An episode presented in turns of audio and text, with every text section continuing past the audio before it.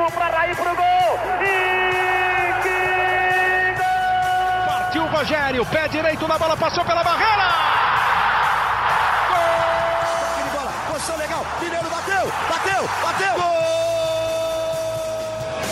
Bom dia para quem é de bom dia, boa tarde para quem é de boa tarde, boa noite para quem é de boa noite. E se você está escutando a gente de madrugada, boa sorte. Eu sou o Leandro Canônico, editor do GE, e esse é o podcast GE São Paulo 107. Uma versão especial do nosso podcast hoje, com um convidado que agita as redes sociais e agita o YouTube com tudo sobre São Paulo. Caio Domingues, do canal Resenha Tricolor, é o nosso convidado. Seja bem-vindo, Caio. Eu vou falar contigo antes de chamar os meus fiéis escudeiros aqui, Leonardo Lourenço e Marcelo Razan. E eu queria começar contigo é, pedindo para você contar um pouquinho da sua história, do, do, do, canal, de como você teve essa ideia. O Resenha Tricolor tem 62 mil inscritos no YouTube, é bastante coisa, você tem um alcance muito bacana aí com a torcida tricolor. Queria que você contasse um pouquinho aí da sua história e a gente já começa um debate aí sobre São Paulo eu tô animado. Eu tô assim, apesar da derrota para o Novo Horizontino, eu vou explicar aqui mais para frente, mas eu tô animado principalmente porque eu tô sentindo uma energia diferente. Eu sou muito ligado aí, sou meio místico, eu sou muito ligado nisso. Eu tô sentindo uma energia diferente pelos lados do Morumbi. Mas seja bem-vindo, Caião. Aproveite o espaço, é todo teu. Primeiro, bom dia, boa tarde, ou boa noite, ou boa sorte, né, para todos aí. Queria dizer que é uma honra estar aqui com vocês, sou ouvinte, estou falando com monstros do, da comunicação esportiva, nem, nem sei o que eu estou fazendo aqui entre vocês, mas é um prazer. Bom, primeiro sobre o resenha, cara, eu nunca tive a pretensão de, de ser influenciador, essas coisas da moda, né? Eu sempre gostei muito de falar de São Paulo, sempre, sempre. São Paulo é, ocupa 80% da minha vida, eu tenho 200 chats e tal. E minha mulher, eu, eu, comentava, o Caio Ribeiro na TV falava a mesma coisa. Minha mulher fala: Meu, você tem que falar para alguém te ouvir, você fala tudo que os caras falam. E eu tinha um Instagram na época e eu gravava uns vídeos pós-jogo. O Instagram começou a crescer, crescer, crescer. E eu fui convidado por um amigo, falou: Pô, vamos fazer um programa no YouTube, cara, e bater um papo. E nosso objetivo sempre foi um papo de amigos, um papo de torcedor, comentando sobre a rodada. Então a gente se inspirou bastante no filme Boleiro, sabe? Que eles sentam ali na mesa de bar, tomam uma e falam sobre futebol. No nosso caso, especificamente São Paulo. E a coisa foi acontecendo, a coisa foi acontecendo. Então a gente costuma dizer que a gente não tem pretensão de ser jornalista, de ser influenciadores. Nós somos torcedores que falamos para torcedores. E a fase do São Paulo não era muito boa, né? Eu também estou otimista, estou até arrepiado aqui essa semana. Mas a, a galera brincava e falava que era terapia semanal, porque o torcedor gosta de ouvir o próprio torcedor, né? Passando pelos problemas, passando pelas alegrias. Então a gente brinca que toda semana é a terapia semanal. E foi assim que surgiu resenha. Hoje eu tenho a maior satisfação de, de fazer o programa, muito legal e está me abrindo possibilidade de falar com pessoas como vocês. Então, pô, a brincadeira está ficando séria. Muito legal. É, é, bem bacana esse, essa ponte né, do torcedor para o torcedor, né? Porque às vezes o torcedor está num momento que ele não quer uma opinião imparcial, né? Ele quer uma opinião parcial ali para falar, para reclamar, né? Para se sentir representado. Mas por falar em imparcialidade, por falar em informação correta, por falar em estar em cima do lance, eu vou passar a bola para o nosso Marcelinho Razan, porque ele sabe tudo do tricolor. Ele sabe até o que a própria diretoria não sabe ainda. Ele acaba, às vezes, sabendo antes. Então, ele vai trazer agora as novidades da semana. Coisas que vão acreditar, entendeu? Não começa. ele vai trazer agora as novidades da semana, junto com o Léo Lourenço, são os setoristas. O Edu está de férias. Quem for aí falar de novo, é, de novo, sim. O trabalhador brasileiro ainda tem alguns direitos, então ele tem lá 30 dias de férias. Ele tirou 15, agora tirou mais 15 e tá liberado, tá tranquilo, tá curtindo o seu momento, mas deu uma notícia importante mesmo nas férias, né, Razanzinho? Então, dá um panorama geral aí, junto com o Léo, das contratações, de quem tá chegando, de como tá isso, e vamos, vamos botar esses nomes na roda aí, na nossa mesa aqui, para a gente discutir e saber se o São Paulo pode, enfim, acabar com essa fila de títulos. Primeiro, desejar boas-vindas ao Caio mais uma vez. É legal saber essa história dele também, não conhecia. E, E, e, é sempre bom ter alguém que é a voz do torcedor, né? A gente já conversava faz, faz tempo aqui no podcast entre nós, em off. Pô, seria legal ter algum torcedor, alguém que representasse o torcedor, porque é a principal audiência nossa, é o torcedor do São Paulo. Então é legal ter um representante da torcida entre nós. Seja muito bem-vindo, Caio. Prazer estar contigo aqui. É, obrigado pelas palavras, Canas, embora seja sempre mais gentil do que deve. E para dar um panorama, o Edu realmente não parou nas férias furo dele, contratação do William, né? Inesperado, meio assim do nada, ninguém meio que esperava muito. São Paulo contratou esse jogador de 34 anos, meia. É, foi meio de um dia para a noite assim. O Edu já chegou com a informação já bem adiantada e o São Paulo já até confirmou, não de forma oficial, mas o Carlos Belmonte, diretor de futebol, já deu entrevista, por exemplo, para o Arnaldo e para o Tirone, jornalistas também que fazem lives no YouTube e falo, já falou o nome do William de mais outros nomes como sendo contratações acertadas. Então, São Paulo já considera a situação alinhada. Claro, ainda não foi anunciado oficialmente, mas essa é a situação. Então, o William, 34 anos, ele citou seis jogadores, e eu provavelmente posso esquecer algum outro, vocês me ajudam. Ele citou seis jogadores como praticamente acertados no São Paulo. Bruno Rodrigues já foi anunciado, Orejuela já foi anunciado, Miranda foi apresentado nesta quarta-feira, a gente vai falar mais disso durante o programa. É, o William, o Benítez, que a gente também pode esmiuçar um pouquinho mais durante o programa a situação dele, e eu estou esquecendo de alguém. Quem que é o sexto elemento? Sabia que eu esqueci? Éder. Éder, exatamente, o atacante Éder, que também foi uma, uma negociação que foi acertada na última terça-feira, informação que o André Plihal, da ESPN Brasil, trouxe em primeira mão, e depois toda a imprensa também confirmou essa informação atacante também. Assim, eu tinha ouvido durante a semana, não sei se eu lembro se eu comentei com você, Canas, que o São Paulo estava uma negociação adiantada com um centroavante, mas eu não sabia quem era. E, e a informação, o furo do Plihal mesmo, né, durante a terça-feira, de que era o Éder, se tratava esse jogador. Está voltando também do mesmo clube onde o Miranda jogava na China, que, encerrou atividades. É coincidência, né? E, enfim, então o São Paulo encerra sua busca por centroavante, praticamente fecha o seu elenco, ficando pendente só para mais um zagueiro canhoto, e é uma sugestão do Crespo, no esquema dele de três zagueiros, ele quer ter um jogador desse perfil, o São Paulo ainda olha, mas segundo o próprio Belmonte, nessa mesma entrevista que eu já citei para o Arnaldo e para o e Tirone, é, o São Paulo está com o elenco praticamente fechado com essas seis contratações. E o detalhezinho do Benito, só para já adiantar, é que o, o, São Paulo, na negociação com o Independente, está tudo certo já, o empréstimo dele é, até o final do ano. O Benito estava no Vasco, emprestado pelo Independente ao Vasco. Então, e o Vasco tinha contrato com ele até junho, até o meio do ano. Para o Vasco aceitar liberá-lo agora, imediatamente, quis uma contrapartida, estamos em março e o contrato dele vai até junho. Qual seria a contrapartida? Empréstimo do Paulinho Boia ao Vasco. Entre os clubes, tudo certo. Restava o acordo salarial entre Vasco e Paulinho Boia. Isso não aconteceu e, mais uma vez, o nosso intrépido Eduardo Rodrigues, mesmo de férias, conseguiu conversar, inclusive, com o Paulinho Boia e ele falou que não chegou a um acordo salarial com o Vasco e que queria ficar no São Paulo e ser observado pelo Crespo, embora ainda esteja em fase final de recuperação de lesão, então não está 100% pronto ainda para isso. Então, mesmo com esse desacerto do Paulinho Boia com o Vasco, o próprio Belmonte já falou isso, é, o São Paulo não acredita que isso vai ser um impeditivo para melar a negociação. Inclusive, o Benítez já teve até no CT da Barra Funda durante essa semana, Canas, Caio, Léo e amigos que nos ouvem. Então, tudo indica que eles devem achar uma outra contrapartida, seja outro jogador, seja compensação financeira, mas que isso não deve melar no negócio. Falei demais, falei muito. Tudo bem, um abraço. O Marcelo, você comentou que o São Paulo deve fechar o elenco com essas contratações, mas muito se falava da contratação do Neves. O, o William ele chega para o lugar do Neves e resolvido, ou o São Paulo ainda está blefando e vai buscar um outro primeiro volante com uma saída um pouco melhor? É uma boa pergunta, Caio. A gente até também chegou a debater isso. Será que é uma coisa impede a outra ou não? No primeiro momento, o que eu ouvi é que o São Paulo tinha avaliado alguns outros nomes como alternativas ao Gabriel Neves, outros nomes sem ser o do William, de dois jogadores estrangeiros e tal, é, que o São Paulo estava olhando, algum, algumas situações que não eram possíveis por questão financeira ou qualquer coisa do tipo. No, mas a, a, é, a gente está gravando na quarta, né? Na última terça-feira à noite, eu já ouvi uma história um pouco diferente, que com a negociação do Neves chegando no, no, limite. São Paulo já chegou no limite, já deixou sua proposta na mesa. O Nacional já sabe quanto o São Paulo quer pagar, mas o Nacional faz pedidas maiores, acima do limite do São Paulo. O São Paulo já abriu mão dessa negociação, se retirou.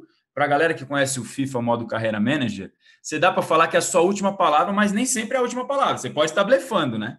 É jogo de blefe, negociação também tem isso. Pode ter, pode ser. São Paulo fala, beleza, essa é a minha última proposta, um adeus, a tchau. Até vai, até a próxima. E aí, daqui a pouco, o Nacional fala: não, não, não, peraí, volta aqui. Essa proposta eu vou aceitar.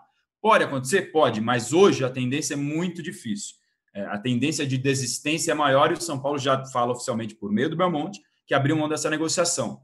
Com a chegada do William e essa desistência e a sinalização do Belmonte de que o elenco está praticamente fechado, eu não vejo uma nova contratação de um outro volante para essa posição, o Caio. Embora a característica de jogador seja diferente. O próprio Belmonte disse que o Gabriel Neves, no esquema do Crespo, a ideia do Crespo seria usar o Gabriel Neves como um primeiro volante, porque ele não quer um volante, primeiro volante que só marque.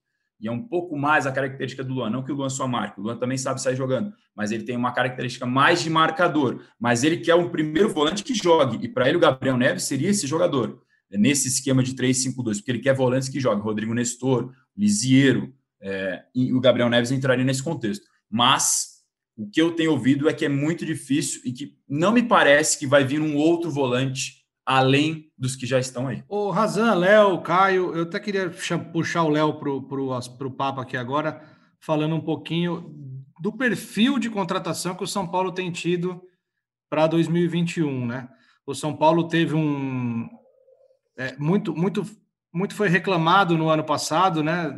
Principalmente na queda livre que o São Paulo teve no Brasileirão depois de liderar com sete pontos de vantagem, que o elenco era curto, que o São Paulo não tinha muita opção, né, que tinha só um estilo de jogo, isso é óbvio que era um problema do técnico que já foi resolvido, né, houve a troca, mas vocês acham que o São Paulo, é, e começando pelo Léo, tem apostado muito em jogadores mais velhos, é, como é que fica aquela coisa de aproveitar melhor a base, né, ou vocês acham que o São Paulo está realmente montando e preparando um elenco maior para poder ter mais opções e não passar pelo que passou em 2020. Fala, Leandro, Marcelo, um abraço ao Caio, seja bem-vindo. Muito bom ter um torcedor aqui, além do primo do Leandro, que a gente fica sempre, né, dependendo dos relatos do primo do Leandro para ter é, a voz eu, do torcedor. Eu faço aqui. essa ponte aí, porque ele é meio tímido, então eu fico representando ele Isso, aqui, é mais é fácil, né? É bom, é bom, é bom. Cara, eu ia, eu ia puxar o assunto justamente para esse lado agora, porque parece que você lê os meus pensamentos, Leandro. É algo que a gente tem há um tempo já Acho que o nosso ouvinte talvez não saiba, mas a gente tem isso é uma, Isso é o que Carl Jung chamaria de sincronicidade, cara. É impressionante, cara, é impressionante.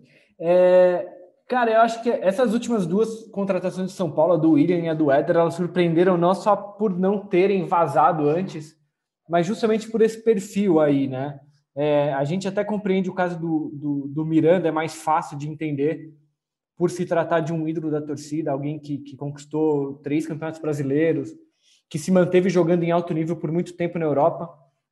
Então é mais fácil de compreender a busca pelo Miranda, é, mas o William e o Éder ainda vão precisar nos convencer ali, né? Porque eles realmente têm um perfil que não era o esperado para o São Paulo hoje. A gente vai lembrar de, de declarações do, do, Casares, principalmente no início da gestão, em janeiro, quando ele assumiu, é, falando sempre sobre uma busca com cautela por, por, por por novos reforços, sempre priorizando é, a base no momento de, de buscar um jogador que para formar elenco, né? Que jogadores só seriam contratados é, no caso de a base não poder fornecer, de ser uma grande estrela, um jogador que venha para jogar mesmo. É, mas a gente não, não tem a certeza de que é o caso do William e do Éder ainda. São jogadores já com, com 30 e poucos anos, se não me engano, ambos têm 34. É, não são jogadores que o São Paulo vai depois recuperar investimento, ainda que o investimento feito, feito neles agora aparentemente vai ser só de salários, mas não são jogadores que São Paulo depois vai, vai conseguir é, fazer receita, ainda mais o São Paulo, que é um time que está com, com muitas dívidas, está toda hora reclamando de falta de dinheiro e tal. É, é óbvio que a gente tem que dar o benefício da dúvida, esperar que esses caras entrem em campo para ver a, a, condição deles e de fato se eles podem ajudar. É, não me parece que a diretoria de São Paulo tenha contratado qualquer um desses caras sem que o Crespo tenha aprovado, mas é, nos causou estranheza de cara, assim, porque não, não são do perfil que, que estávamos esperando a partir de declarações da diretoria. Não são o perfil, não, não é o perfil que a gente estava esperando para reforço do São Paulo nesse começo de trabalho. Né? O que, que você acha, Caião? É, num primeiro momento, eu concordo 100% com o Leonardo, mas analisando friamente, cara, vamos considerar que o Éder seja titular e que o William não. Porque o Éder vai disputar posição com o Pablo a princípio. E o Pablo, apesar de estar tá fazendo um bom começo de Campeonato Paulista, vem com um ano de muita dificuldade. Considerando só o Éder titular, o São Paulo tem quatro jogadores acima dos 30 anos. O Volpe tem 30, a gente ficaria com, Leonardo, com o Reinaldo, Miranda, é, o próprio Éder e o Daniel Alves só no elenco acima de 30 anos. Então não é um time que vai envelhecer. E eu pensei no William, falei, pô, mas não faz sentido nenhum a gente William, porque a gente vai comprar base, só que a gente vai usar base, só que a gente tem que levar em consideração que o nosso volante que poderia fazer esse papel, que é da base, tá com problema de renovação faz mais de um ano. Então a gente não sabe se a gente vai ter o Rodrigo Nestor daqui dois meses, daqui três meses. Então, pensando pelo lado de necessidade de elenco e de, de potencial subida da base, eu passei a não achar estranha essa contratação, porque quando anunciaram, eu falei, puta, não faz sentido por tudo que vem sido falado e por tudo que vem sido ventilado. Mas depois, analisando com calma, eu, eu passei a concordar com as duas contratações. E aí, se vocês me permitem estender um pouco, eu fiz um exercício aqui de cabeça, PR, Diego Costa, Rodrigo e Léo, Igor Vinícius, Tietê, William, Igor Gomes e Sara, Rojas e Pablo. É um time reserva que por diversas vezes foi titular ao longo de 2020. Então, São Paulo incorporou o elenco de um jeito que a gente passa a ter uma possibilidade num jogo pré-Libertadores de jogar um jogo com esses caras. Sara e Igor Gomes eram protagonistas no Campeonato Brasileiro e podem ser reservas. Você traz um, um William para dar experiência para esse time reserva. Não estou dizendo que esse é o time titular ou reserva, isso que essa bucha fique para o Crespo. Mas você também traz uma experiência para poder rodar o elenco, como faz o Palmeiras, por exemplo. E, o, o, e se você pensar o Flamengo, o Flamengo tem tinha o Rafinha, tem o Bruno Henrique com 31, tem o Diego com 36, o próprio Diego Alves também é um time que tem umas, umas cabeças mais experientes. Então, depois de analisar, depois de assimilar um pouco as contratações, eu passei a valorizá-las, sabe? Mas a, num primeiro momento, meu pensamento era exatamente igual ao do Leonardo. Complementando o que o Caio falou, Canas, e em cima do debate que o Léo levantou, que é bom, é, e aí vou trazer de novo a palavra do Belmonte, que é a palavra que a gente teve recente, que é a da direção, falando sobre essas contratações. E, e respondendo exatamente isso, foi perguntado para ele sobre o, o perfil, o porquê de ir atrás de um jogador do perfil do William. É, ele disse que eles fizeram uma análise no. Ele tem batido, batido muito nessa tecla da análise de desempenho do scout. Analisaram, o Murici participou dessa análise, o Rui Costa ainda não fazia parte do departamento nesse primeiro momento, quando foi analisado o nome do William. É, passou pela análise, e aí o Belmonte chegou a consultar o Thiago Volpe, com quem o William jogou lá no México. O Volpe deu boa referência do ponto de vista pessoal, é, de perfil de pessoa, de caráter e tudo mais. E isso foi mais um dos motivadores que fez o São Paulo buscar esse jogador. E aí ele também foi perguntado, mas e a base não vai não vai ser usada? Ele disse que achavam a necessidade no elenco de colocar um jogador com mais experiência nesse setor do meio de campo. Complementando o que o Caio disse, o Belmonte falou que o levantamento que eles fizeram, e aí eu não chequei, mas enfim, é a palavra do diretor de futebol que com as contratações desses jogadores com essa idade, a média de idade do elenco do São Paulo passa a ser de 25 anos. É, que é um número razoavelmente, me parece, equilibrado. É, e no caso do Éder, ele falou que realmente vem para disputar a posição com o Pablo, e ele sinalizou, em cima de uma reportagem, até que o Léo já fez aqui no, no site, sobre o São Paulo ter mais reforços do que vagas, a gente pode falar sobre isso também, mas para o Campeonato Paulista, ele sinalizou que o William, no primeiro momento, não deve ser inscrito, é, entre esses, nessas vagas finais, seria Miranda, Orenjuela e mais um, e aí ficaria entre Benítez e Éder, para o Crespo decidir. Então, essas são as percepções da direção em relação a esses jogadores. É, eu confesso que eu também não vi muito o William jogar, nem o Éder, para te dar uma opinião assim, nossa, é craque, não, é ruim ou é bom jogador. Eu estaria mentindo se eu falasse isso. A gente precisa avaliar também com um pouco mais de tempo para eu te dar uma opinião segura disso. Até respondi alguns torcedores que vieram perguntar, porque é natural, curiosidade sempre existe. mas a gente pesquisando, pelo menos do William, que foi o cara que eu vi mais é, nesses últimos dias, depois que o Edu fez a matéria, tem até uma reportagem também no GE que está lá, falando um pouquinho mais do perfil dele. Para quem não lembra, jogou no Palmeiras lá atrás, né? Talvez o Canas até tenha uma memória melhor para nos ajudar em relação a ele. Não sei se você lembra bem dele, Canas, mas ele fez carreira no futebol mexicano e chegou a jogar com o Ronaldinho Gaúcho. Eu não, não, não, não tinha atinado para isso. Ele, o Ronaldinho Gaúcho e o Volpe nesse time no México, no Querétaro, chegaram a jogar juntos. É, e o William, muita gente realmente no futebol fala bem do perfil dele de pessoa, de, de, de caráter, de, de cara de grupo, de vestiário nesse sentido. E na situação do São Paulo, um outro questionamento que surge, eu não sei se a gente ia falar, e vou dar uma de Edu aqui já adiantando o roteiro, o que muita gente questionou fala assim, pô, o São Paulo é o que tinha menos dinheiro no, nos clubes daqui, ou talvez junto com o Santos ali, os mais em dificuldade. O Corinthians também não está bem, está todo mundo em dificuldade, mas o São Paulo a gente tem se batido muito nessa tecla tem muita dificuldade financeira e como é que está conseguindo contratar tanto? É o clube que mais contratou, se eu não estiver enganado, aqui do futebol paulista. Já são seis contratações a confirmar a do Benítez. O que, que eu ouvi no bastidor? O São Paulo tem buscado um perfil de contratação de empréstimo, que é que você não paga tanto pela compra dos direitos. Aliás, você não paga, porque você não está comprando, você dá uma compensação menor e aí depois vê lá na frente se vale a pena ou não fazer a opção de compra ou não. Nesses dois casos, o Éder e o William foram jogadores que você contrata só pelo salário, você não compra os direitos econômicos. O Benítez vem por empréstimo, o Miranda, mesma situação, vem livre. Então, compra de direitos econômicos teve investimento no Orejuela. Esse sim, que é uma contratação que é um pouco mais cara em relação ao perfil dessas outras seis. O próprio Bruno Rodrigues também por empréstimo. Então, essa tem sido a solução que o São Paulo achou para investir e qualificar no elenco sem gastar tanto. Empréstimo, buscar jogador livre no mercado e oportunidade, e um investimento de fato em compra de direitos econômicos.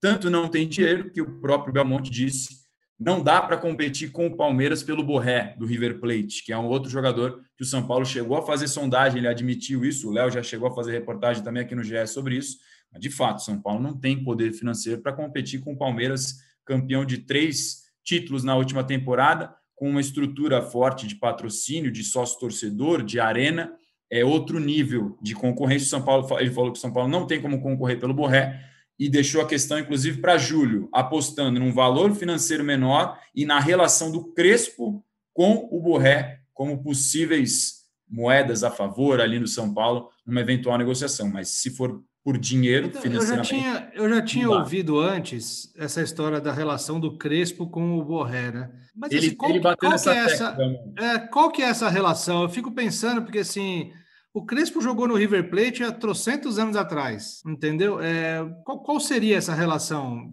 Não, não fico... sei até que ponto esse poder fico... de barganha também vai é... fazer alguma diferença, Canas. Até porque a não ser que o Borré tenha uma estátua do Crespo em casa, é um atacante é, que ele idolatrava quando criança. Pode ser. E aí... Até porque o Borré é um jogador importante de um time super vitorioso nos últimos é. anos. O River Plate chega todo ano, ano sim, ano também semifinal, final de Libertadores. Então, imagino que para ele Porque, sair assim, do River, ele vai que nasceu em 95, quando o Crespo é, já era um mega atacante. Então, talvez ele nem lembre do Crespo pois jogando, é. talvez. Pois Mas, é, é assim, não sei, me parece mais uma conversa aí, porque... É, relação, Borré... relação mesmo é a do, por exemplo, agora, Miranda com o Murici, entendeu? Isso sim é um negócio que faz Isso. diferença. E fala assim, e, e, vamos lá, a informação que a gente tem do, do Palmeiras com o Borré é de que é uma negociação que pode chegar aos 80 milhões de reais por um contrato de quatro anos, incluído aí salários e luvas. É, então o Palmeiras, até onde a gente sabe, Ô, Léo, isso, tá é contando... sem pagar, isso é sem comprar direitos econômicos esse valor? Exatamente, é isso que a gente, o que a gente ouve é que o Palmeiras está contando também em ter esse jogador a partir de junho, quando ele já vai estar tá livre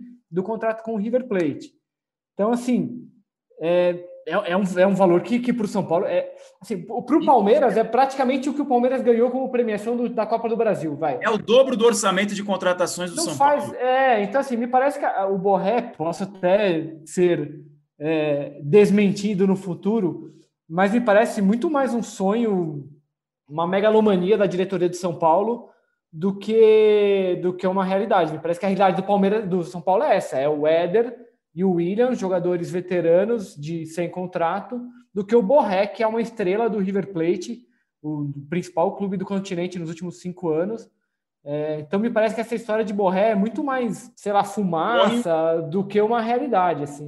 Ele disse, ele disse que está realmente fora da realidade do São Paulo, que só seria possível se tivesse investidores. E aí o Léo trazendo esses valores fica bem claro por quê. Mas deixa eu perguntar para vocês. Se a gente traduzir esses valores que o Léo falou por ano, não é muito diferente do que o Hernanes e o Daniel Alves ganham. Que são, é, mas são jogadores que se o São Paulo conseguisse se livrar desses valores, não faria Essa era a minha pergunta. é, Você acha que se a gente consegue reduzir essa folha e apostar? Porque assim, eu não, eu não conheço muito futebol do Borré, tá? Eu acompanhei pela Libertadores, me parece um bom atacante. Mas reduzir a folha para trazer um cara só, que seja esse cara pagando assim, porque para você pagar um salário acima da média, o cara tem que ser muito acima da média. Vocês acham que valeria a pena ou o São Paulo é melhor ficar no lugar dele e ponto? Eu acho que o São Paulo não tem condição nesse momento, é, inclusive pelo por, por já ter o Daniel Alves no grupo, pelo orçamento que é reduzidíssimo, de ter um outro cara nesse nível. Só se abrir mão de alguma coisa. Não dá, a conta não fecha. Se não abrir mão de alguns, não tem como entrar mais esse peso no, no, no orçamento do São Paulo. A conta não vai fechar, porque já não está fechando com o Daniel Alves. O São Paulo já tem uma dívida milionária com o Daniel Alves do, de 2020, está conversando para tentar chegar num acordo. Tecnicamente, é óbvio que o Crespo ah, imagina, já falou sobre isso na entrevista, e que o São Paulo sabe que ele é importante, mas tem que ver se, inclusive, vai conseguir chegar num acordo possível para que ele permaneça no São Paulo e cumpra o seu contrato, é, que é até o final de 2022. É, então, primeiro tem esse desafio. Então, antes de tentar pensar fora, tem que resolver esse problema de dentro. É, acho que o Razan acho que até sabe os valores, mas se eu não me engano, o São Paulo hoje com o Daniel Alves são coisa de 10 milhões que estão atrasados. Nessa casa, por aí. É, É, o então, e aí a gente entrevista semana passada que, tá- que eram 8 milhões cravados. Agora eu não É. sei se já contava esse mês, porque provavelmente a gente não pagou esse E mês. aí, né? se você fizer uma conta rápida ali, sei lá, 80 milhões em quatro anos, vai dar mais ou menos 1 milhão e 600 por mês ali. Só lembrando, né? Salário, luvas, comissão, tudo isso diluído no contrato e tal. Cara, 1 milhão e 600 por mês. O São Paulo, a partir de março agora, tem um acordo com os jogadores para começar a pagar os 14 milhões de reais que deixou de pagar no ano passado por causa da pandemia. Então, quer dizer, o São Paulo deve para os jogadores do São Paulo, pelo desconto da pandemia, o equivalente a um ano de contrato do Borré, por exemplo. Então, acho que se eu fosse o São Paulo, eu já enterrava essas conversas para não ficar para não ficar alimentando sonhos, tal. Mas é, sei lá, cada os dirigentes sabem o que fazem. Mas para quem está olhando de fora assim, parece parece uma viagem. O Borré parece uma viagem para o São Paulo hoje. Talvez esteja tentando inflacionar, como o Palmeiras fez recentemente com o Pato. É uma Olha, possibilidade, é. Esse mundo é. aí é. Futebol, a gente sabe que já, já aconteceu e acontece esse tipo de coisa no mercado, né? Às vezes só entra para ser um rival e tal. Não tem informação de que seja isso. É, mas, É, cara, o problema no é que futebol, assim, no futebol não dá para duvidar de nada. se, se o agente do Borré lê as notícias do, do, da- do dia a dia do São Paulo, se ele entrar no- nesse blefe também, eu não sei também, esse- talvez o agente, né, os- não sei, não sei, me parece, assim, é a gente já viu tudo isso, mas o mundo real dificulta muito, tanto que o São Paulo de fato faça uma proposta ou que ele esteja ali blefando para tentar inflacionar para o Palmeiras. Vamos só recapitular aqui, Razanzinho. É, seis reforços, correto? Então, Bruno Rodrigues já está aí jogando. Aí Miranda, Orejuela já anunciados e apresentados. Aí faltam outros três, né? Benítez, William e Éder. Tá, então aí cada um em que situação tá? Só para situar o, o, o ouvinte, o torcedor do São Paulo, do que já está certo mesmo, o William. Qual que é a situação? O que, que falta? Tempo de contrato? William é esperado, ele está no México, né? Está treinando no México durante a semana. É esperado nesta quinta ou sexta-feira no Brasil. Estava esperando chegar as passagens, o clube liberar para ele vir. Ele chegando e sendo aprovado nos exames, assina contrato até o final do ano. O Benítez, a gente tem informação de que ele já até treinou no CT da Barra Funda durante essa semana, mesmo com esse desacerto do Paulinho Boia com o Vasco, que seria a compensação pela liberação antecipada do empréstimo. Então, o São Paulo não acredita que vai ser um empecilho esse desacerto, porque imagina-se que vai encontrar uma outra forma de compensar o Vasco, seja com outros jogadores, seja com dinheiro, isso ainda não está claro para a gente. É, o Benítez também por empréstimo até o final do ano, do Independente. O São Paulo pagou uma compensação financeira para o Independente por esse empréstimo em três parcelas: 50% do valor agora e os outros 50% dividido em duas adicionais. Aliás, esse tem sido o, a maneira que o São Paulo encontrou para conseguir encaixar no seu orçamento as contratações. Parcelamento, divide. No caso de, do Orejuela, a mesma coisa. E tentando jogar para frente para poder pegar parte do orçamento de 2022 e aí continuar pagando. Ou seja, é aquela a roda vai girando, mas vira, às vezes vira um pouco de bola de neve, mas você tem que é a maneira que o São Paulo encontra nesse momento para buscar suas contratações. E o Éder também está nesse pé parecido com o do William, já está tudo praticamente alinhado e acertado. Restam os detalhes finais de, de exames, essas coisas normais para ele ser concretizado, anunciado e apresentado. É, a gente imagina que isso deve ocorrer nos próximos dias. Agora, a questão no São Paulo, e não só no São Paulo, nos outros clubes, é o que vai fazer daqui para frente em meio a essa dúvida do Campeonato Paulista. Vai ter campeonato? Não vai ter campeonato? Vai ter rodada? Não vai ter rodada? O São Paulo está se programando para, no caso de paralisação, fazer jogos treinos com o time sub-17 e o sub-20 a pedido do Crespo. Isso foi o próprio Belmonte que disse nessa mesma entrevista. E o Crespo quer trazer quatro garotos por semana da base para treinar com os profissionais. Na Argentina eles chamam de sparring, né? Como eles falarem assim. Eles quer, ele quer trazer quatro jogadores da base, em média, por semana, para treinar com os, com os profissionais, justamente para observar e ter já um olho melhor para esses jogadores. Isso tem sido. Essa é sempre uma tecla que é batida no São Paulo, né? A tal da transição da Cotia, de Cotia, CT de Cotia, para o CT da Barra Funda, porque são mundos distantes fisicamente e na prática, de fato, ficam bem longe e, e, às vezes falta um pouco mais essa integração. Inclusive, foi um dos argumentos da contratação do Milton Cruz, que se diz no clube, é isso. Ter, ser a pessoa que vai é, filtrar o processo na, em Cutia para o pessoal da Barra Funda. O Murici falou sobre isso, Murici, coordenador técnico do São Paulo. Então, essa é uma questão que também está no ar. E, e eu imagino que o São Paulo esteja se planejando para o pior no caso da pandemia, como a gente está vendo dia após dia avançando e só os números, infelizmente, batendo recordes tristes.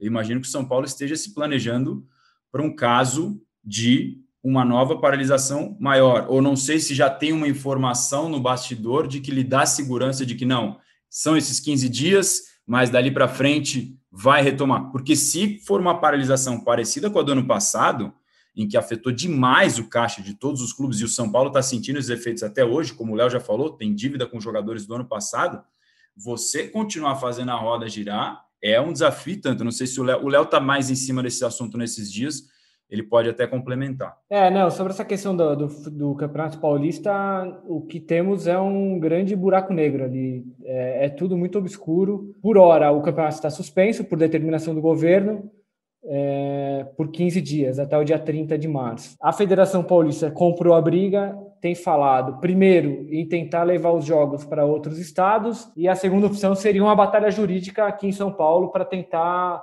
uma liberação forçada das partidas para que elas sejam disputadas aqui em São Paulo. É, acho que são muitos argumentos contra e a favor, acho que é, quem acessar o GE tem tudo lá, se a gente entrar nesse, nesse assunto vai longe mas é, me parece muito complicada a situação para que o campeonato seja realizado durante esse decreto do governo. É, a opção de jogar fora do estado, ela é muito cara e ela requer uma logística muito complicada, porque os jogos do Campeonato Paulista são oito jogos por rodada, são clubes do interior que teriam que fretar voo. É, Fala-se agora, né? Porque primeiro Minas e Rio de Janeiro foram consultados e precisaram, e precisaram recuar na liberação de fazer jogos lá. Fala assim Mato Grosso e Mato Grosso do Sul. É, a gente sabe que a malha aérea do Brasil está prejudicada hoje por causa da, da pandemia, então dependeria de voos fretados, que são caros. É, você dependeria de levar toda a estrutura de VAR para esses estádios, que teriam que ter uma estrutura suficiente para acolher o VAR, porque o regulamento determina que tem que ter VAR em todos os jogos. É, estadia para duas equipes, estadia para equipe de arbitragem. Então, assim, é uma logística complicada e cara. Parece. Assim, a federação jura que não, mas nos parece um pouco inviável fazer oito jogos em três rodadas é, do Campeonato Paulista fora de São Paulo. Então, a gente ainda aguarda o andamento dessas, dessa briga. É provável que a Federação Paulista judicialize o caso. E há um temor na federação de que o decreto seja estendido, de que a partir do dia 30 de março ele seja ampliado e que a paralisação seja, seja continue. Então, o que temos hoje é um cenário ainda muito obscuro. Lembrando que em outros estados também parou, em Goiás parou, no Paraná parou, Santa Catarina parou, em Minas uh, os jogos de outros estados foram proibidos lá, mas há uma perspectiva de que o Campeonato Mineiro também pare. Então, é, tá, tá, tá muito complicado. A gente deve ter novidades entre, entre hoje e amanhã, é, porque tem rodada no fim de semana, inclusive está previsto um, um, São Paulo e Palmeiras, um Palmeiras e São Paulo, né? Porque o mando é do Palmeiras. Então, se for fazer um jogo de sábado fora do estado, isso tem que estar tá de, de, definido até amanhã no máximo para que todo mundo se programe. Por enquanto não temos nada, só perguntas e indefinições. Muito bom. Tá aí o Leozinho, o Razan, com todas as informações. Eu queria jogar uma pergunta aqui para o Caio agora. É, com base em todas essas contratações que o São Paulo tem feito, de jogadores um pouco mais velhos, é, no ano passado, o São Paulo, até por, por falta de investimento né, e muita necessidade, teve que usar mais a base, né? E, e alguns jogadores despontaram ali, até teve o Brenner, que foi o, grande artilheiro do time é, acabou vendido para um time dos Estados Unidos, é, mas tem um monte de outros jogadores aí surgindo e que a torcida do São Paulo já fica de olho, né, para saber se vai ter, se esses jogadores vão ter espaço no elenco do Crespo, né? Você como torcedor e, e observando assim, você sente essa preocupação de essas contratações que estão chegando tirar o espaço da base, de, de impedir e travar um processo que, que que começou no ano passado com mais com mais firmeza, assim? Na verdade, se a gente for parar para pensar, o São Paulo na reta final do Campeonato Brasileiro, quando era líder e começou a cair, a gente começava todos os jogos com seis, cinco, seis jogadores da base e terminava jogos importantíssimos com Trellis e Carneiro e Chuveirinho lá na área. Então a gente pode citar milhares e milhares de problemas de, do São Paulo quando começou a virar o fio, desde o treinador, mudança de gestão, perda para o Grêmio, confiança. Uma delas é inexperiência, porque a gente tinha seis ou cinco ou seis jogadores inexperientes que, por mais que já foram vitoriosos na base, ser vitoriosos na base do São Paulo, eu diria que é até muito fácil, né? Todos já chegam com títulos e títulos. Agora, ser vitorioso num time que vem há oito anos sem ganhar e a responsabilidade ser toda sua com vinho, o Igor Gomes acho que faz hoje 22 anos. Acho que é muita responsabilidade. Então eu estou tentando enxergar a coisa coisa de outra forma. Eu estou tentando enxergar que essas contratações podem dar um suporte, podem dar um peso maior e dividir uma responsabilidade se alguma coisa parecida, quer dizer, parecida, tomara a Deus que nunca mais aconteça, mas se, se alguma coisa nessa linha acontecer de novo, sabe? Se a gente tem que pegar uma semifinal na bomboneira, Boca e River e o Daniel Alves está suspenso, não pode sobrar só para o Sara e para o Igor Gomes, sabe? Tem que ter alguém para pegar a bola embaixo do braço, fazer igual o Gerson fez na Copa de 70, pegar a bola, levantar todo mundo e aí vamos lá, vamos lá para frente, sabe? Então eu acho que essa experiência pode somar a, a, a, inexperiência dos jogadores da base, sabe? Eu não acho que pode tirar espaço, até porque a gente tá, jogou não por planejamento, né? As coisas aconteceram, jogaram um monte de jogador lá da base, graças a Deus deu certo mas era muita responsabilidade para eles. O natural não é isso, né? O natural é, é, que eles vão entrando aos poucos, se mesclando e o time encorpe. Então, acho que foi mais um acidente o que aconteceu, e eu acho que esse acidente é corrigido com experiência do que uma coisa previamente planejada. Não sei se vocês concordam comigo. Deixa eu dar só Concordo. uma. Vou dar Concordo. só um pitaco que fala, talvez fala. não signifique nada. Mas o São Paulo, entre os quatro grandes, é o que tem o menor número de jogadores inscritos na lista B do Campeonato Paulista que é aquela de jogadores formados, formados não, né? São jogadores nascidos até, até 2000, se eu não me engano, é, que tem até a partir de 16 anos, né? É, o São Paulo tem oito jogadores só na lista B, o Corinthians tem 15, o Santos tem 17 e o Palmeiras tem 16. Aí cada clube tem uma prioridade no começo da temporada, isso tudo é discutível, mas só um dado para que talvez eu também só esteja atrapalhando o debate aqui, desculpa. Mas será que é porque eles não estão na A também? A gente já não teve que subir todo mundo por consequência do. Sim, do, sim, alguns sim. Sim, Igor Gomes, o Sara já estão na A. Mas, por exemplo, o Galeano está na B, o Wellington, lateral, está na B. É, e aí alguns outros jogadores que foram inscritos na semana passada por causa daqueles casos de Covid entraram na O Rodrigo Nestor está na B também. É... Só, Mas só eu acho que tem mais a ver com, com a prioridade dos clubes nesse começo de temporada. É, só estou tentando criar um debate aqui, mas o, o, São Paulo já deixou claro que queria começar a temporada com tudo, porque tem que, tem que montar um time para o Crespo, tem que ganhar um título. O Santos e o Palmeiras ali com outras prioridades, porque a temporada foi mais longa. O Corinthians com milhares de problemas, um mega surto de Covid também. Acho que tudo isso é discutível, só estou jogando uma informação aqui para a gente ficar matando tempo. Um parênteses em relação, porque eu, vocês falaram do Nestor, eu lembrei do, quando o cara estava falando durante um outro comentário, é, que o São Paulo está nessa negociação arrastada para renovar com o Rodrigo Nestor. É, tem uma indefinição no ar e o São Paulo é, espera uma resposta dos agentes representantes do Rodrigo Nestor até esta sexta-feira da última proposta entre as várias que já foram feitas. Já foi, já voltou, já foi, já voltou, e é uma negociação que se iniciou ainda na gestão passada, com quando o Raí ainda era o diretor executivo, o Raí continuou mais um pouco nesse início de 2021 com o Fernando Diniz, daí depois saiu junto, na demissão do Diniz ele saiu junto, mas essa situação do Nestor realmente está no ar, o São Paulo quer uma resposta, porque o contrato dele termina, eu vou ver checar certinho, mas eu acho que é antes do final desse ano. E ah, São já te Paulo, falo, dia 19 de novembro termina. 19 de novembro. Então, São Paulo está sentindo, talvez, que para não, se, não se ver pressionado pelo prazo que a FIFA dá legal para você assinar um pré-contrato seis meses antes, e isso está chegando, já é uma conversa que está arrastada desde o ano passado, o São Paulo quer definir isso logo. Seja, vai renovar ou não vai porque se chegar daqui a pouco com essa situação indefinida, o Rodrigo Nestor poderia sair de graça. Mas os relatos das pessoas é que o Rodrigo Nestor, no dia a dia, o garoto, enfim, é uma pessoa de muito fácil de se lidar, de boa cabeça. Então, é, imagina-se que vá, vá se chegar num acordo em consenso. Muito bom. Agora, aproveitando o tema da, da lista de agora a pouco, né, que vocês estavam falando, o São Paulo errou, né, Léo? Caio, o Marcelo, o São Paulo errou nessa lista A aí que eles fizeram, assim. Cara, eu acho que Cê, o Toró, o Lisieiro não tinha necessidade, sabe, de colocar esses caras. Não tinha, o Toró não tinha necessidade nenhuma de colocar. Só lembrando, embora. lembrando que os clubes têm até o dia 9 de abril para inscrever jogadores, eles podem inscrever a qualquer momento. É, um jogador inscrito na lista A pode entrar em campo uma hora depois, assim.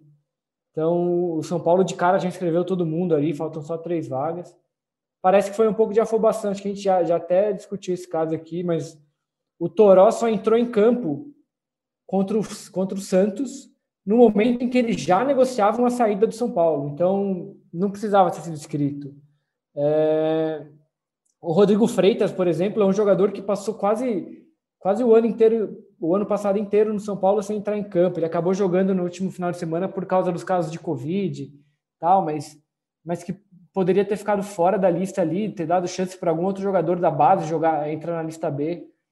É, tem o Lisieiro, que você falou, ele, o Lisieiro está voltando de lesão ainda, não tem prazo para ele jogar mas poderia ter sido inscrito só no momento em que houver a certeza que ele vai jogar, né? São Paulo tá aí, tem, tem por exemplo, a, o mais gritante é o Toró mesmo, que vai ficar segurando a vaga dele até as quartas de final agora. É, me pareceu um pouco uma precipitação também. No caso do Toró, acho que é o mais evidente. Embora o, a gente pode até daqui a pouco começar a falar do Miranda, que foi apresentado hoje, alguns desses jogadores que estão chegando talvez ainda precisem de um tempo, né, para voltar a se condicionar fisicamente Talvez o São Paulo já tenha uma previsão disso, não está muito claro ainda quanto tempo uma semana, duas semanas, um mês mas do Toró realmente não faz nenhum sentido. Mesmo que você tenha o jogador ainda é, não pronto fisicamente, mas se ele está já no grupo treinando, é, é um reforço, você conta com ele, faz todo sentido você escrever. Dessa forma, vai ter que fazer uma escolha, vai ter que deixar algum desses jogadores fora é, me pareceu uma precipitação mesmo do São Paulo escrever tão rápido sem necessidade. Eu acho que eles nem eles acreditavam que eles iam trabalhar tão rápido em contratação, né? Porque a gente desde agosto de 2019 chegou só o Luciano. Eu como torcedor eu não sei nem como eu faço para se eu comemoro a contratação. Né? A gente desacostumou com isso. Então, acho que nem lá dentro eles esperavam que fossem trazer tantos nomes, né? Porque claramente não foi, não foi planejado. Você, vocês mataram a charada. Agora, aproveitando o, o que o Razan falou, né, da coletiva do Miranda, da chegada, da apresentação dele nesta quarta-feira, é, ter um jogador com, como o Miranda, né, já treinando no elenco, é, um cara que chega para ser titular, né? Que impacto que vocês acham que isso traz para os outros zagueiros, assim? Eu, particularmente, acho que dá um, liga um alerta ali, sabe? Assim, dos caras quererem mostrar ainda mais serviço, ainda mais com o Crespo atuando num esquema aí com, com três zagueiros a maior parte dos jogos até agora. Então, eu acho que, de repente, o Miranda ali fazendo essa preparação física, assim, cozinhando esse retorno dele, esse ritmo, eu acho que pode fazer bem ali para o setor, para de repente puxar alguns caras que estavam um pouco ali, até pelo cansaço físico da temporada passada, né? Mas que já estavam ficando um pouco embaixo, né? É, o Miranda acho que é uma contratação muito boa para São Paulo, é, por tudo que representa, por tecnicamente, pelo espírito que ele mostrou já na entrevista coletiva de apresentação. Achei muito boa a entrevista, rendeu bastante assim. É, ficou bem claro, o Léo pode também opinar, o Léo estava vendo a entrevista para mim, ficou muito claro esse ele batendo muito na tecla de que veio para ganhar títulos, de que tem ambição, de que não está aqui à toa. Conversou com o Murici, com quem tem ótima relação do, da década passada, do tricampeonato brasileiro, e falou: o que, que eu vou encontrar aí? Disse que conversou assim com o Murici, o Murici falou: você vai encontrar um time com motivação, querendo vencer, querendo dar a volta por cima. E ele falou que prometeram a ele um time competitivo é, o Miranda está mostrando que, que veio para tentar ajudar a tirar o São Paulo dessa fila de oito anos. Eu até perguntei qual era a opinião dele sobre isso, do porquê o São Paulo entrou nesse, nesse, nesse jejum de oito anos de conquistar só uma taça, ele de fora, como é que ele viu isso depois que ele saiu. É, ele que faz parte da época vitoriosa do São Paulo, ele falou que acha que um pouco de acomodação, quando você começa a ganhar, você acha que você é o melhor, e aí os outros vão chegando. E é um diagnóstico que a gente já ouviu de várias pessoas sobre o São Paulo nesse sentido, né? Daquela coisa de soberano e tudo mais. E, e o Miranda bateu nessa tecla, mas ele foi muito incisivo, achei ele muito incisivo em falar que veio para tentar tirar, pra, com fome de títulos, foi a palavra dele. Além, claro, de dizer que está voltando para casa, de bater muito nessa tecla da ambição de querer tirar o São Paulo desse, entre aspas, marasmo, e aí palavras minhas, não dele. Sobre a concorrência na zaga, caras, me parece que o setor de zagueiros seja talvez, se não o mais forte, um dos mais fortes do São Paulo. É, você tem quatro nomes ali que eu acho que são ótimos zagueiros. Você tem o Miranda agora, que deve ser um líbero nesse esquema do Crespo de três zagueiros, o Arboleda, o Bruno Alves e o Diego Costa. E o São Paulo ainda quer mais um zagueiro canhoto no mercado, por indicação do Crespo, para ter essa saída de bola pela esquerda. Hoje você só tem o Léo Pelé como zagueiro canhoto. Na verdade, nem zagueiro é de ofício, né? ele é lateral e foi improvisado na posição pelo Fernando Diniz. Não sei o que vocês acham, mas na minha visão é um dos setores mais fortes do São Paulo. Acho que a chegada do Miranda é, como dizem em espanhol, da hierarquia para esse setor e para esse São Paulo, aumenta o nível ali. O Miranda é um cara de respeito, é um cara identificado com o clube e acho que sobe de patamar para falar a palavra da moda, a expressão da moda aí do São Paulo, do, do futebol. Então, sim, Miranda causa essa. Eu acho que internamente os caras olham, pô, o Miranda que está aqui, ele voltou, tá com a situação de vida deve estar tá definida. E acho que ele está o discurso dele, para mim, eu interpreto assim: eu estou colocando o meu prestígio aqui em jogo, não voltei para ser mais um, entendeu? Eu acho que essa é a mensagem que eu interpretei da entrevista coletiva dele. Tipo, se não for para chegar e tentar realmente ter chance de ser campeão, eu nem vou. Foi isso que eu interpretei da, da, da, entrevista dele, que achei muito boa. Eu sou conhecido como torcedor otimista lá no meu programa, né? Mas eu era um cara que eu era totalmente contra, com exceção do Murici, a essa gestão começar a trazer ídolos do passado para corrigir o futuro. A gente já tentou essa fórmula nos últimos anos e as coisas não vêm dando certo. Eu era a favor de trazer sempre caras novos com essa fome de título, assim, trazer Josués, Mineiros e grafites, da,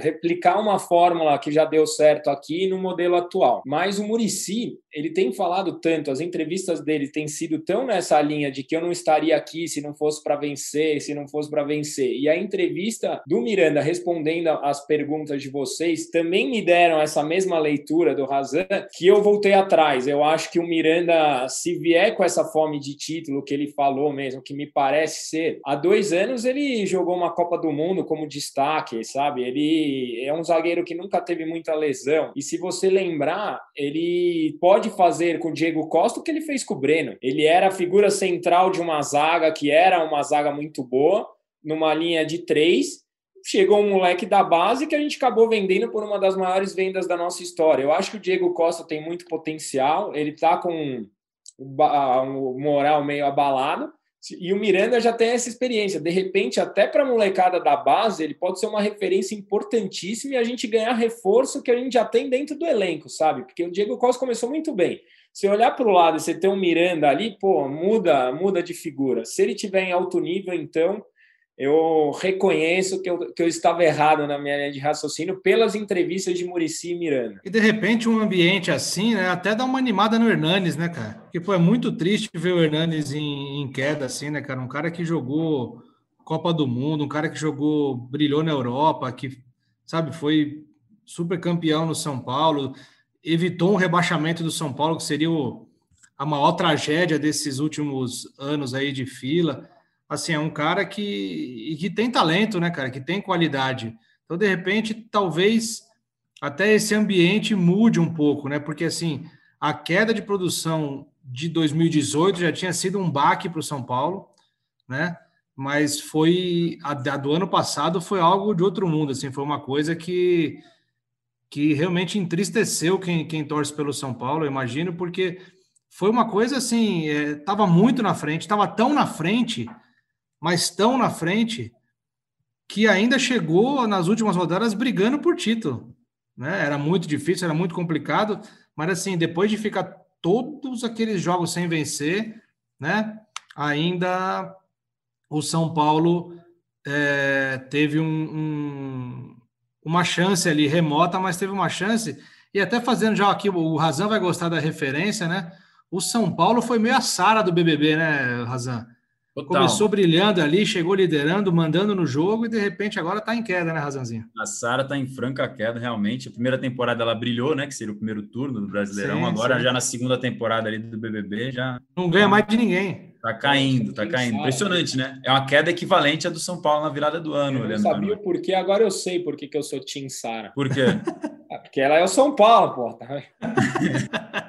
Mas, ó, só fazer uma observação que, como torcedor, tá? Eu acho muito, muito importante fazer. Desculpa eu estar tá me metendo aí no programa de vocês. Imagina, cara, você é nosso convidado de honra aqui. Isso aí, o canal tá aberto para você.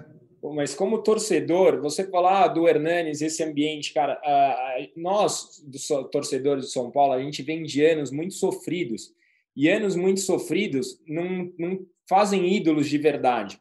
Hernanes e Miranda são os dois últimos ídolos de primeira prateleira, né? Aqueles ídolos que estão lá no memorial, no andar de cima, em atividade no futebol de São Paulo.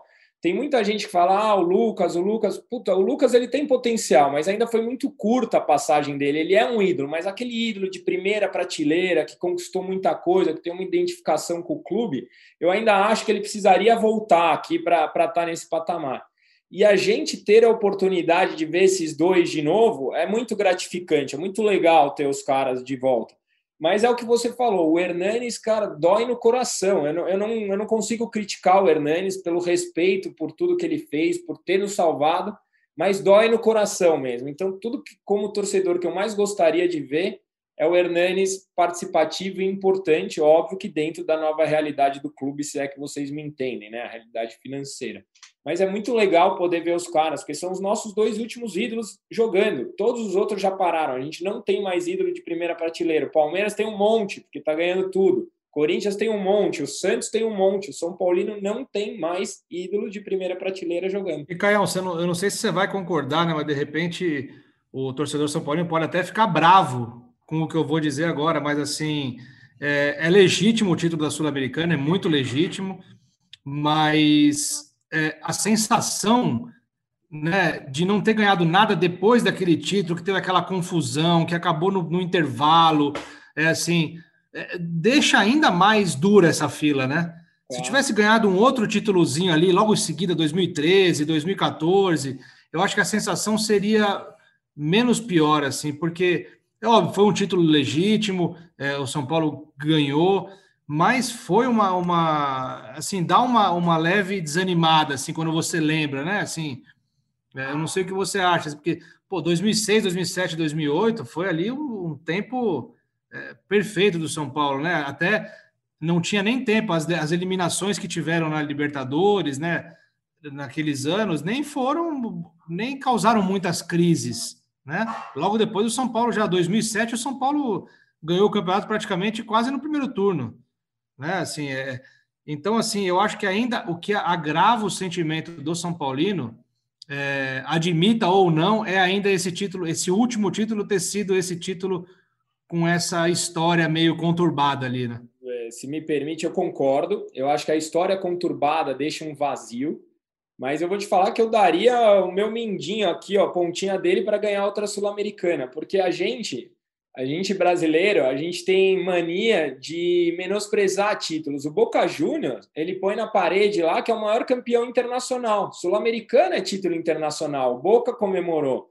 Eu não vejo o porquê não comemorar uma Sul-Americana. Eu adoraria ganhar. Mas é que eu entendo o seu ponto. Eu acho que a, a questão de não ter tido segundo tempo, de ter sido toda conturbada. É, não é nem pelo. Podia ser o Campeonato Brasileiro, podia ser exato, o. Liber... Exato, é, exato. É, é a história é... daquele jogo, não a competição. A competição exato, é ótima. Eu acho um pouco frustrante, sim. Um pouco, mas assim, eu, tanto que eu falava é, no, no, no, jogo contra o Flamengo, desesperado para os meus amigos, os caras, ah, mas é do jeito que tá vai cair na pré-Libertadores, né? o meu vai cair fora da Libertadores, é melhor ir para a pré mesmo. Falar, meu, pelo amor de Deus, vamos pensar. Se tudo der errado e a gente classificar direto, se tudo der errado, a gente está na Sul-Americana, que é outra chance de título. Então eu, eu vejo a Sul-Americana, assim como eu vejo o Paulista, como uma possibilidade de tirar essa bigorna que está nas costas do, do São Paulo. Eu acho que São Paulo e o Milan são os dois clubes mais pressionados do mundo do mundo. Acho que não tem no mundo um ambiente mais hostil do que o do São Paulo. Você ganhar um paulista, você ganhar uma sul-americana, por mais que não seja o título do sonho do torcedor, você alivia um pouco a pressão em todas as áreas, sabe? Então, mesmo para o torcedor, o, Hernanes não joga, já querem matar o Hernanes, o Miranda já apresentar, já é velho. Pô, se ganhasse um paulista, ninguém ia ligar que o Miranda tem 36 anos, vai estar tá todo mundo comemorando que o Miranda voltou. Então, para o torcedor do São Paulo, a gente precisa tirar essa bigorna das costas, que seja com o Paulista. O Palmeiras não saiu da fila com o Paulista. Então, para a gente, qualquer título é título. Eu acho que isso eu, Caio, torcedor, penso assim. Né? Eu fiz uma entrevista com o Lugano recentemente, Caio, Canas e Léo, e ele falou um pouco do que o Caio acabou de dizer. O São Paulo, mas ele brincou que os torcedores viram para ele e falaram assim: pô, há três anos você fala a mesma coisa, Lugano. Que o São Paulo está a ponto de virar a chave. Ele fala: não, a gente tá, o São Paulo tá um, um, negocinho de virar a chave e explodir novamente. E aí ele falou: bateu na trave na Libertadores 2016, Campeonato Brasileiro 2018, é, chegou a liderar o ano passado e muita gente acreditou que ia ser campeão, é, chegou na final do Campeonato Paulista. Ele, ele, ele vê um raciocínio parecido, assim, de que virando a chave, seja até com um título de menor expressão, o ciclo se renova e as coisas começam a andar para o lado bom novamente. É assim que o Lugano enxerga. Mas ele falou que o torcedor já pega no pé dele, que fala que ele fala isso há três ou quatro anos já. Mas se você parar para pensar, vamos tirar do roteiro do torcedor dos São Paulinos todas as, vou usar o termo surras, mas todas as eliminações doloridas. O São Paulo, desde 2017, chegou no G4 2018, G5, né, ficou em quinto, chegou no G4 em 2019, chegou no G4 em 2020. Num campeonato brasileiro que é super complicado. O Grêmio, por exemplo, que todo mundo fala, ah, também está ali só G4. O Inda é, também está ali só G4. Então, se você parar para pensar, foi semifinal do Paulista, final do Paulista, o Lugano tem uma certa razão. Só que no meio disso tudo, a gente toma de um Defensa e Justiça, a gente perde de um Mirassol da vida, então, a galera que já está com um nível de estresse até a tampa da cabeça, ela se pega muito mais na, na derrota do que nesse, nessa recuperação. E por isso que fica todo mundo sem paciência. Se o São Paulo fosse G4, G4, G4, fosse eliminado pelo Santos na semifinal do Paulista, ia ser muito menos doloroso do que cair para o Mirassol nas oitavas de final, sabe? Então, se por um lado a gente continua, a gente está realmente consistente nos pontos corridos, porque a torcida do São Paulo começa o campeonato e fala, vai cair, né? O São Paulo esse ano cai. E bem ou mal tá lá, indo para Libertadores, indo para Libertadores. Só que aí cai na pré, aí cai para o Mirassol, aí vai para a Sul-Americana, cai para o problema é isso, sabe? A gente não consegue manter a regularidade nos torneios mata-mata. Tem toda a razão aí o Caião na, na explanação dele. E aproveitando, já falando do daquilo que eu queria falar lá no começo, que eu dei esse spoiler, falar do ambiente. Eu não sei o que você, Caio, tem sentido, o Razan e o Léo na cobertura diária, embora, obviamente, por conta da pandemia, não vamos mais aos treinos, não temos mais esse acesso, é, mas vocês estão sempre em contato com as fontes, nos bastidores. Eu sinto uma melhora de ambiente no São Paulo, né? Eu acho, eu já comentei isso aqui, eu acho que o São Paulo, com o Fernando Diniz, era um time nervoso, mesmo nos melhores momentos, era um time nervoso, era um time que qualquer faísca é, pegava fogo. Eu acho que era é, o, o, eram sempre jogos tensos. Eu não sei se era a postura do Fernando Diniz na beira do gramado, mas tinha sempre uma tensão no ar. E eu tenho, tenho notado né, nos jogos que eu vi, até mesmo na própria derrota para o Novo Horizontino, que não foi um bom jogo, mas eu sinto um ambiente um pouco mais leve. Eu acho que o, o Crespo, até por estar tá chegando agora também, está é, tá no, no começo de carreira, eu sinto que ele tem uma, uma dinâmica de trabalho um pouco mais tranquila. Eu acho que isso pode render frutos é, melhores, porque a gente viu que o Fernando Diniz, infelizmente, chegou naquela cena para mim com o Tietchan. Eu não acho que o São Paulo perdeu o título ali, mas aquilo ali pesou muito, né? Aquilo ali foi uma, um, descontrole que pesou muito para o elenco.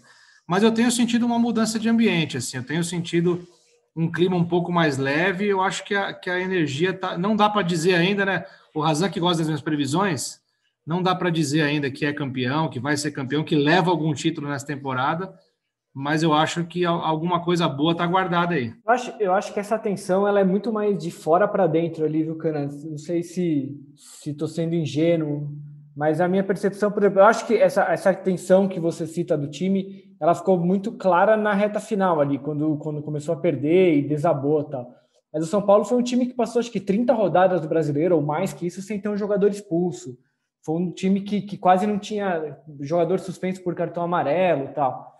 É, mas são, o, o, o, que a gente percebe aqui é que, e aí, cara, voltando, né, falando do, de dentro para fora, é um time que sofre a pressão da torcida. Teve a questão.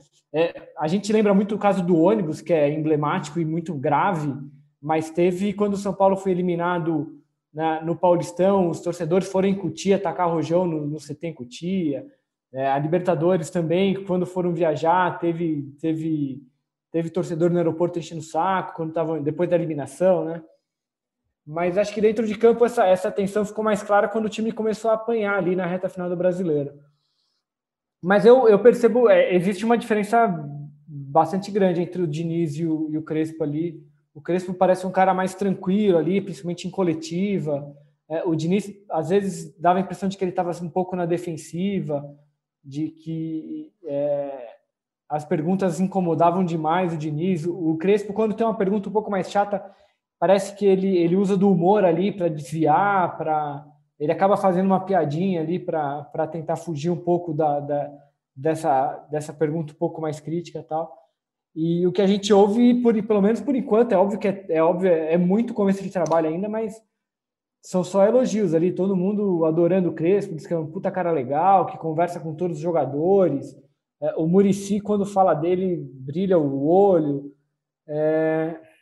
Cara, é muito cedo, são o quê? Três, quatro jogos num clube com que é uma panela de pressão. Dependendo e o Murici fala espanhol, né, cara? Que ele trabalhou no México, né? Ele sempre falava isso. Ídolo no México, me comunico né, bem, eu falo, falo espanhol, trabalhei no México. É verdade. Então, assim, acho que acho que a gente ainda tem que dar tempo ao tempo ali, mas bom, trocas de treinadores elas acabam tendo esse tempo, essa, essa, essa consequência, né? O ambiente muda ali. O importante é saber por quanto tempo. E, e com todo respeito ao Diniz, cara, que teve os seus grandes momentos, o Crespo é um gigante do futebol mundial, né? É muito legal você ver o cara no banco do São Paulo, um cara que foi estrela, jogou Copa do Mundo, é eu acho que até vocês, jornalistas, devem ter um, um, uma admiração, um respeito diferente, sabe? O Diniz é um baita cara legal, um grande profissional, mas o peso de um Crespo no banco do São Paulo, pô, eu, como torcedor acho puta, muito mais legal ver o cara. Espero que isso se converta em vitórias, mas é muito legal ter o cara no nosso banco. É, é uma atração à parte, né? E é um cara que está muito vivo no imaginário pelo, pela carreira de jogador dele, que foi muito boa. É, eu, assim como o Léo, a gente tem poucas percepções, né? Como o Canas falou, a gente não, não vai mais nos treinos há um ano. exatamente, praticamente isso. E mas as percepções que a gente tem de relatos das pessoas, como o Léo falou, de elogios, das entrevistas que os dirigentes ou o Murici, o Belmonte ou qualquer outro dirigente que tem dado entrevista, todo mundo elogia, mas nas entrevistas coletivas a mesma percepção que eu tenho é do Léo, assim. Ele, me parece saber lidar muito melhor com o contraditório do que com o Diniz lidava. O Diniz é, parecia já meio calejado demais pelas pancadas e já vinha meio armado para o confronto, parecia, né, nas entrevistas. O Crespo talvez saiba desarmar isso melhor ou levar.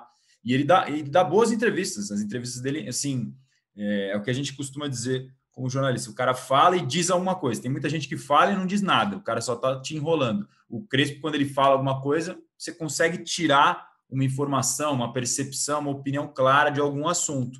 Assim como o Murici. O Murici é muito direto, né? As entrevistas dele é, costumam render, como a gente fala. Então, a percepção que eu tenho dele nesse começo é positiva por esse relato. Mais agora como dirigente do que quando treinador, né? Mais agora do que. É, porque sim, quando sim. treinador, quando ele perdia, bicho. Dava no meio. Era complicado. Não, não, nem, nem digo de não dar no meio, digo dele, do que ele falar é o que ele realmente, assim, ele, ele te dava uma é. resposta para a tua pergunta, mas dava uma porrada também. Mas ele Quem nunca tomou uma patada do Murici ah, numa coletiva? Levante cara. a mão, a primeira pessoa que nunca levou, não tem como. Pelo Todo amor de Deus, cara. Não tem como. Eu tomei uma dele na quando ele estava chegando no Santos, eu lembro que eu fiz uma pergunta sobre desafio que seria para ele jogar Libertadores. Libertadores era o calcanhar de Aquiles do, calcanhar de Aquiles do Murici, porque ele não tinha ganhado ainda. E aí, quando ele ouviu a palavra desafio, acho que já apagou da cabeça dele tudo o resto que eu falei. Ele falou: Que desafio, meu. Tô não sei quantos anos na bola, não sei o que lá, e pá, já deu uma porrada já. Logo na apresentação já tomei na cara. Cara, tomamos então no mesmo dia, Razan, porque nesse dia eu perguntei para ele sobre a dificuldade dele em usar jogadores da base, né? Já que ele estava chegando num Santos cheio de meninos da vila, e ele já me dá uma pancada também, falando: Porra, meu, eu que lancei o Hernanes, não sei o quê, plau, tomei uma também, mas tudo bem. Nossa mas é, essa história de que ele, essa história de que ele lançou o Hernanes, realmente, mas eu, na época, era setorista do, do São Paulo pelo UOL, teve um treino no Morumbi, é, logo depois, o Danilo estava indo embora, foi logo depois do título brasileiro de 2006, o Danilo estava indo embora para o Japão, se não me engano, e aí é, era outra época, né? Tinha uma rodinha em volta do Murici, e o pessoal perguntou para ele do Hernandes. O Hernandes estava no Santo André, não me lembro. Cara, mas ele deu uma no Hernandes, ele falou assim: primeiro esse cara tem que decidir o que ele quer ser. Se ele quer ser lateral, volante, atacante, depois ele tem que pensar em vir jogar no São Paulo. Ele deu uma, mas aí depois acabou que ele deu a oportunidade e tudo. Mas assim, talvez ele até tenha usado a imprensa ali para passar um recado que ele queria para o jogador, né? Mas ele estava meio pé da vida com o Hernandes naquela época lá. Tem, tem, tem história para contar, né? De patada do Murici não vai faltar. Mas eu acho, Razan, que esse período que ele passou. É até já fica o convite aí para o Murici, coordenador de São Paulo, de vir aqui no podcast GE São Paulo para a gente fazer uma entrevista. Já estou sabendo, Murici, que você já foi em outros locais aí. É, vem aqui com a gente, que você trabalhou com a gente aqui, dá essa moral aí para o Razanzinho, para o Léo, para o Edu, para o Felipe Ruiz. A gente te espera aqui. Mas eu acho que essa passagem dele como comentarista, eu acho que fez bem para ele entender um pouco também o papel da imprensa, né? O papel. Ele, ele participou de muitos programas onde ele via outros treinadores dando entrevista no calor da partida, né? Ele participou com outros comentaristas, ele participou de programas de debates. Eu acho que ele teve contato com, com, com os profissionais que trabalham numa emissora. Eu acho que isso fez bem para ele entender. Tanto que agora, é o que você falou, Asa, é, as entrevistas dele como dirigente são papum, assim, tem, não tem pergunta que ele foge. Ele vai e responde na lata, né? Parece um cara muito mais aberto. Acho que fez bem. Pois bem, mas. Ele parece estar tá mais leve, Canas. Parece estar tá muito sim, mais sim. leve e feliz até assim de estar nessa nova posição. Sim, sim. Mas aí também já caminhando para o fim, a gente não tem como é, debater sobre o clássico Palmeiras e São Paulo, que está agendado para o sábado, porque existe essa indefinição por conta da pandemia. Então a gente não tem como falar de time, mas falamos aqui de ambiente no São Paulo, de contratação, de bastidores. Foi um programa muito bacana. Eu queria agradecer ao Caio Domingues, influenciador aí do Resenha Tricolor. Se inscreve lá no canal dele para você saber tudo sobre o tricolor, sobre o que o torcedor do São Paulo está pensando, porque aqui a gente analisa com certa imparcialidade, né? Mas aí lá no, no, no Resenha Tricolor. O Caio fala tudo ao lado de outros torcedores, e aí é o canal direto com de torcedor para torcedor, como ele disse. Mas não nos abandone aqui também, tem espaço para todo mundo. E a gente agradece o Caio, agradece a presença, a, a disponibilidade do tempo dele. Foi muito bacana, Caião, e sucesso para você. eu que agradeço, cara. É uma honra participar com monstros da comunicação aí. Prazer enorme mesmo. Valeu, obrigado pela aula de futebol que vocês me deram. Espero voltar outras vezes. Muito bom. Razanzinho, suas considerações finais aí, depois passa para o Léo. Agradecer também novamente o Caio pela, pela participação, pela ótima conversa aqui no podcast. É, se realmente ficar essa paralisação, essa indefinição de jogos, o São Paulo está programando dar uma folga para o elenco de até quatro dias durante essa semana agora, mas vamos ver como é que essa situação vai ficar. É, estaremos de olho nos próximos dias. Um abraço. É isso, amigos. Obrigado. Até a próxima. Um abraço ao Caio. Prazer. Volte mais vezes, que é bem divertido. E acho que não, não tem como fugir disso. É, agora é a gente esperar o, a definição da Federação Paulista, é, se haverá uma solução, se a solução será uma briga na justiça. É, mas acho que o torcedor não deve criar expectativas de ver o time dele em campo no fim de semana, pelo menos porque parece difícil. Vamos aguardar as, os próximos capítulos. Muito bom, obrigado mais uma vez, Caio, Marcelo Razan e Léo Lourenço. Um abraço para o Edu, que eu tenho certeza que ele vai aproveitar as férias para ouvir a gente aqui, para ver se a gente falou dele, para depois dar aquela risadinha que eu conheço. Boas férias para o Dudu. E para você, torcedor São Paulino que fica ligado com a gente aqui, é, infelizmente já faz um ano que a gente passa o mesmo recadinho aqui no fim do podcast que é daquele tripé da salvação, que é a máscara, o álcool em gel e o distanciamento social, que está cada vez mais importante. Está morrendo muita gente, a pandemia está aceleradíssima e é muito triste a gente estar tá vivendo essa situação. Então, vamos respeitar e vamos nos proteger, porque protegendo a gente, a gente está protegendo também a quem a gente ama. E a vacina está aí, né? Falta um pouquinho só mais de, de organização e um pouquinho mais de pé no acelerador para todo mundo estar tá vacinado e a gente poder voltar a viver a vida com uma certa normalidade. Então, fica aí esse recado. Eu sou o Leandro Canônico, editor do GE. Esse foi o podcast GE São Paulo 107. E eu deixo, como sempre, aqui um beijo no coração e um abraço na alma de cada um de vocês.